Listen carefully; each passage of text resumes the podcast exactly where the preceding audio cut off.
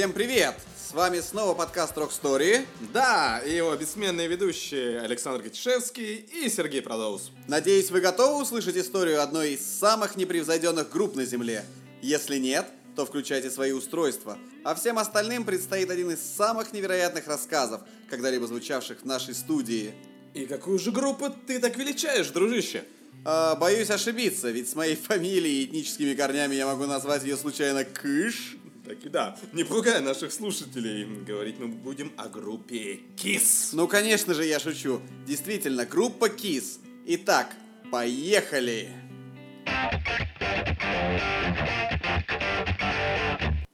Саш, а ведь от эпизода к эпизоду нашей передачи мы движемся с тобой к группам, которые возникли все ближе и ближе к году нашего рождения.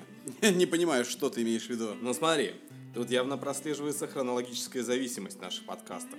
Rolling Stones, год основания 1962. Creedence Clearwater Revival, год основания 1967. Следующие группы у нас были ACDC, Год основания 1973. Совпадение? Не думаю. Но не это сама цель, хотя не могу с тобой не согласиться. Группа KISS была основана в январе 1973 года. Лично мне сложно описать стили, в которых играет группа. Там есть и рок-н-ролл, и хэви-метал, и хард-рок. Это все можно услышать в их песнях в различные периоды жизни этой группы. Однако, каждый раз, когда я смотрю на этих веселых, загримированных ребят, я понимаю, что это не что иное, как глэм-рок и ничего более. Да уж, накрашенные мужики. Что может быть веселее? На самом деле, назвав 1973 год отправной точкой для группы KISS, ты одновременно и прав, и не прав. Интересно ты меня подкалываешь. Ну, никогда бы не подумал, что ты запишешь меня в такую сумеречную зону. Что ты имеешь в виду? Поясни, пожалуйста. Ну, группа KISS действительно появилась в 1973 году, но корни этой группы берут, э, берут свое начало от другой команды под названием Wicked Lester, основанной фронтменом KISS Джином Симмонсом, ну, тот мужик, который с длинным языком, и Полом Стэнли, тот, у которого звезда нарисована возле глаза. И предлагаю послушать небольшой фрагментик группы Wicked Lester. Ну, послушаем.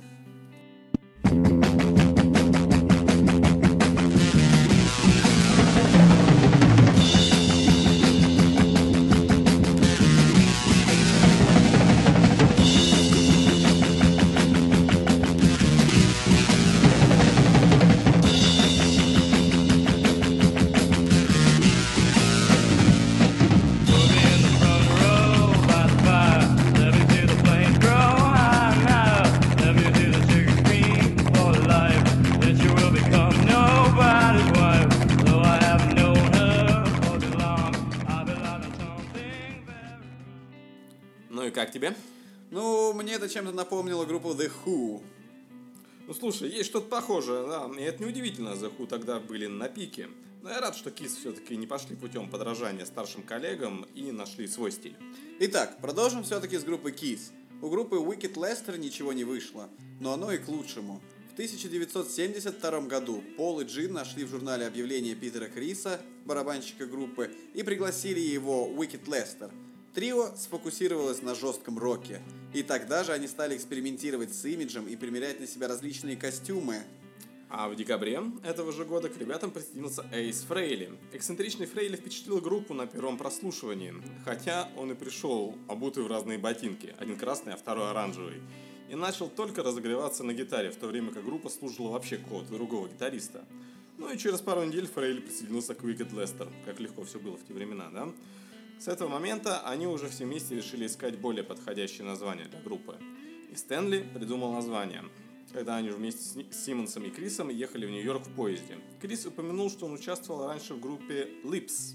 Тогда Стэнли спросил, а как насчет Kiss? И вот она, эта великая цитата с того легендарного видео Exposed. Пол сказал, что раньше играл в группе под названием Lips, а я ему отвечаю – как насчет того, чтобы назвать нашу группу KISS?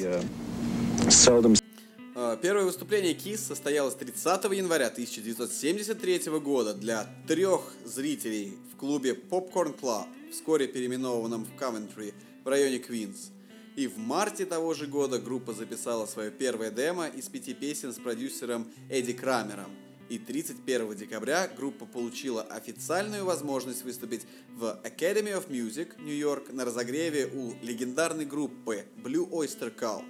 На этом концерте Симмонс случайно поджег свои волосы, которые были уложены спреем на спирту, когда в первый раз исполнял свой впоследствии популярный трюк «Огненное дыхание», в котором он набирал керосин в рот и выпускал струю огня. Так и до могилы себя можно довести. Ну а дальше у ребят все шло как по маслу. Альбомы, которые продаются миллионами тиражами, платиновый статус, гастроли. В общем, все, что называется пиком популярности. По-моему, они в определенный период были даже популярнее, чем Битлз. Ну и 22 мая 1979 года выходит альбом Dynasty. Альбом содержал песню, ставшую впоследствии наиболее известным синглом и визитной карточкой группы I Was Made For Loving You. Давайте послушаем ее немного. I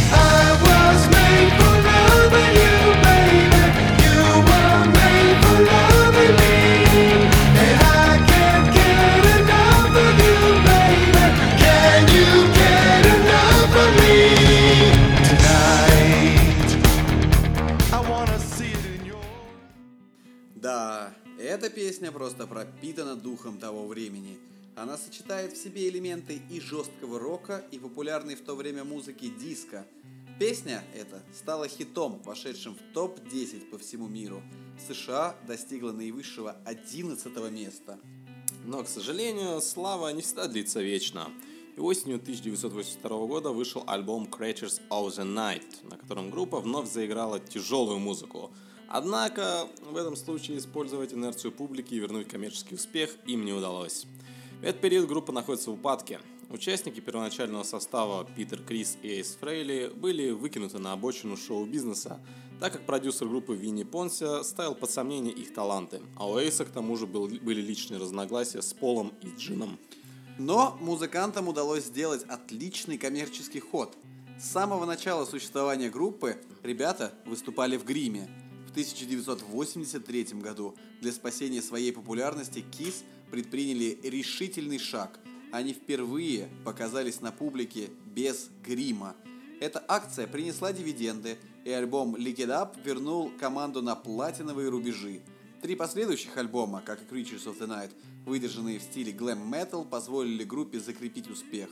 Уже весной 1984 года Винни Винсент, пришедшего на смену Эйсу Фрейли и не хотевшего идти на уступки все тем же Джину и Полу, сменил Марк Сент-Джонс. С ним группа приступила к записи новой пластинки Animalize. Люблю Animalize все-таки. Но в начале 1996 года KISS объявили о воссоединении оригинального состава, и первое публичное появление группы в полном классическом макияже состоялось 28 февраля на вручении премии Грэмми, где KISS э, представ... представил публике Тупак Шакур. Хотя сами музыканты поначалу сомневались в актуальности своей задумки, но мировое турне под названием Alive World Wild Tour прошло с большим успехом и в 2000 году было объявлено о проведении прощального тура Farewell Tour и последующем прекращении деятельности KISS как группы. Однако, ну как это часто бывает, свое обещание они не сдержали, и к концу 2002 KISS неожиданно объявили следующее. Группа продолжает свою деятельность и не прощается с поклонниками. Вот такие интересные ребята. Что же, ну, оно и к лучшему, ведь они до сих пор колесят по миру. Симонсу 67 лет, Стэнли 65, но они до сих пор разжигают огонь как на сцене, так и в сердцах своих преданных фанатов. Переходим к следующей рубрике.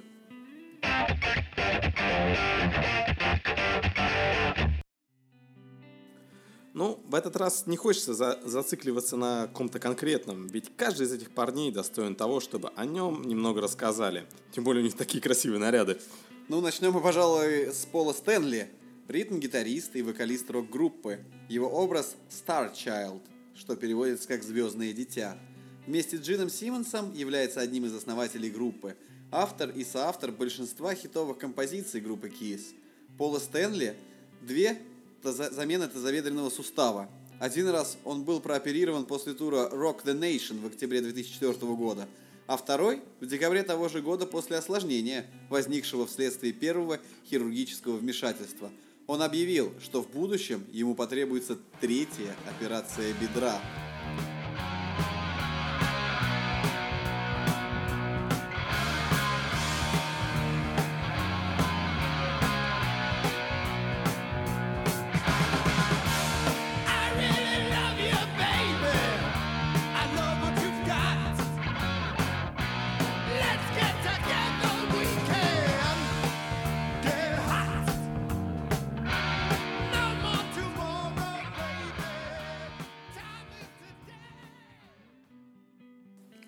Джин Симмонс, известный как Хайм Витц, бас-гитарист, вокалист, актер и предприниматель, один из основателей группы KISS, выступающий под сценическим псевдонимом The Demon. Симмонс в настоящее время живет в Беверли-Хиллз с бывшей моделью журнала Playboy Шеннон Твит. У них есть двое детей. Ранее Симмонс был в близких отношениях и жил с Шер и Даяной Росс. Музыкант говорит на четырех языках – английском, венгерском, иврите и немецком, а также изучает японский и китайский. Он утверждает, что никогда не употреблял наркотики, не пил и не курил.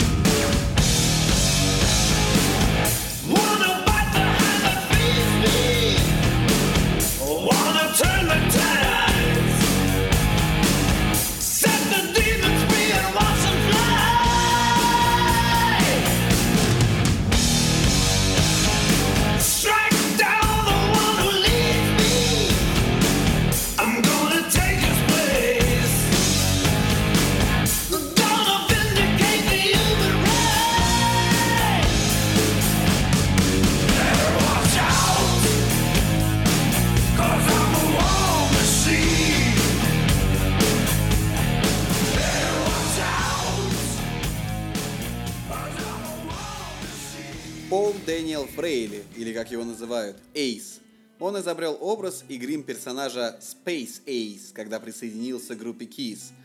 Эйс внес большой вклад в оформление группы. И именно он впервые нарисовал стилизованную надпись Kiss. И именно он предложил Полу Стэнли нарисовать себе звезду вокруг глаза. Колоритный грим инопланетянина и дымящаяся гитара стали визитной карточкой Эйса. В 1978 году участники группы выпустили четыре сольных альбома, из которых альбом Эйса оказался самым успешным.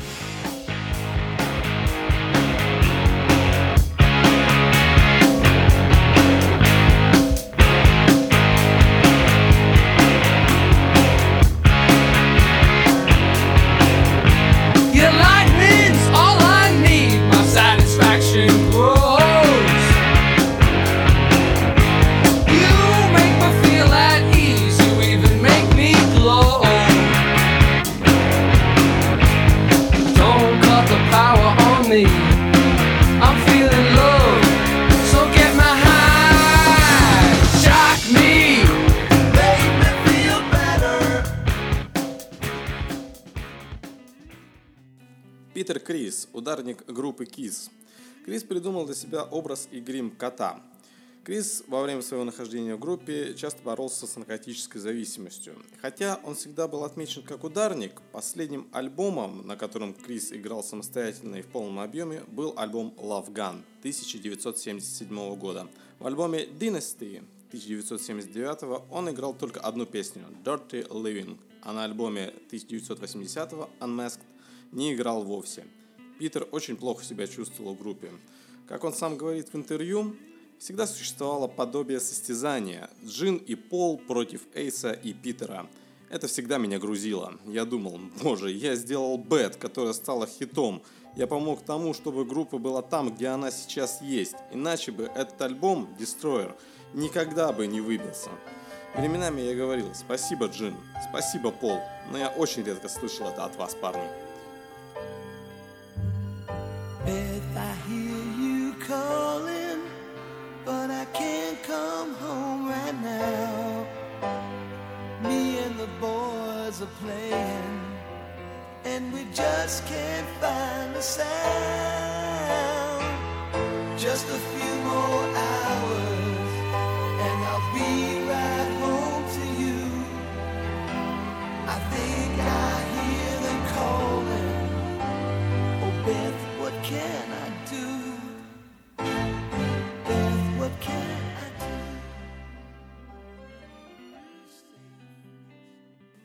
Ну что же, вот такие эти парни. Предпочтем остановиться на оригинальном составе группы и пропустим, наверное, Лиса, Воина Анха и так далее.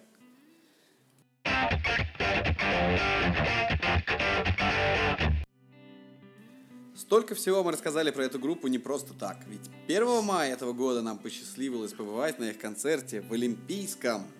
Я считаю, что концерт Kiss это такое шоу, которое нельзя ни в коем случае пропускать. Это именно шоу, потому что визуальная составляющая явно давлеет над музыкальной. Но, собственно, за это мы и любим Kiss.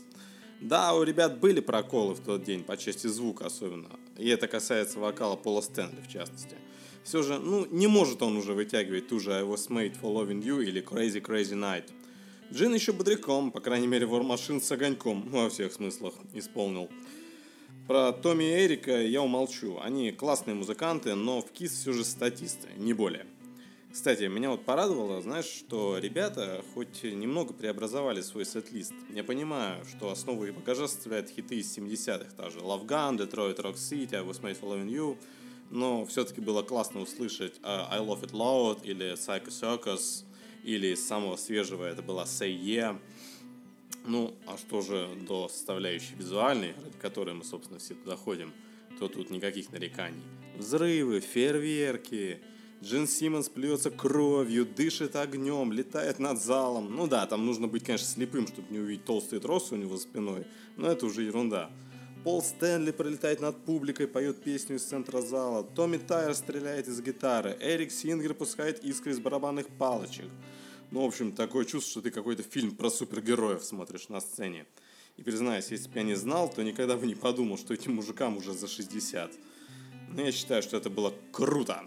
И я рад, что нам удалось все-таки увидеть это шоу живьем. Возможно, это в последний раз. Ну, мне кажется, получилось как-то как как сумбурно, эмоционально, но рассказывать о концерте Кис, знаешь, это все равно, что рассказывать о прыжке с парашютом. Пока сам не, испытаешь, не испытаешь и не, ты не получишь даже, ну, не знаю, малой доли этих ощущений. Вот как думаешь, Саш? Ну, я, конечно, твой энтузиазм разделяю, но э, что могу сказать? Э, ребята отыграли, ну, ты такой был воодушевленный, немножко добавлю ложки дегтя. в Как всегда, бочку- все ты портишь. в твою бочку с медом. Во-первых, отыграли они, ну, объективно, ну, нормально, но мало для звезд такого масштаба. Два часа там с хвостиком, это очень мало. Я, я вот прям жду, что ты сейчас скажешь это, но я, я не буду ничего говорить. Хорошо. Второй момент. А, Конечно, видно, видно, что мужикам уже под 70 лет. А, Особенно главным разочарованием того вечера для меня было отсутствие God Gave Rock and Roll to You. А, Мало того, что эта песня отсутствовала, так еще в конце присутствовал некий глум, когда концерт закончился, люди начали расходиться, и это прекраснейшая песня, которую они исполняют акапеллой, включили просто в записи на фоне, пока зрители расходились. Ну, ну, блин, ну лучше бы ничего не включали, чем эту, ту песню, которую я ну, так не ждал. знаю, но если бы они вживую ее сыграли, наверное, было бы еще хуже. Ну, не вытянул бы ее Стэнли. Ну, Вот не вытянул бы. Да, да, какие-то вещи он не дотягивает. Ты уже говорил про Crazy Crazy Nights.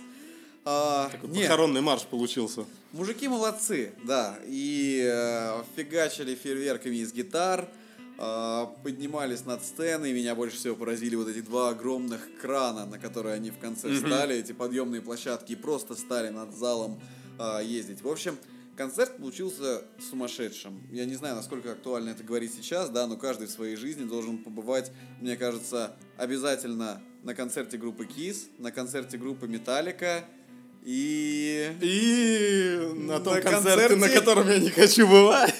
Нет, на самом деле я хотел сказать на концерте группы Rolling Stones, на который я еду в сентябре. Мужикам тоже уже под 75 Тебя лет. как-то тянет вот на стариков всяких, да? Что бы это ни значило. Вот. В общем, э, я думаю, пора переходить к нашей следующей постоянной рубрике под названием «Горячая девятка».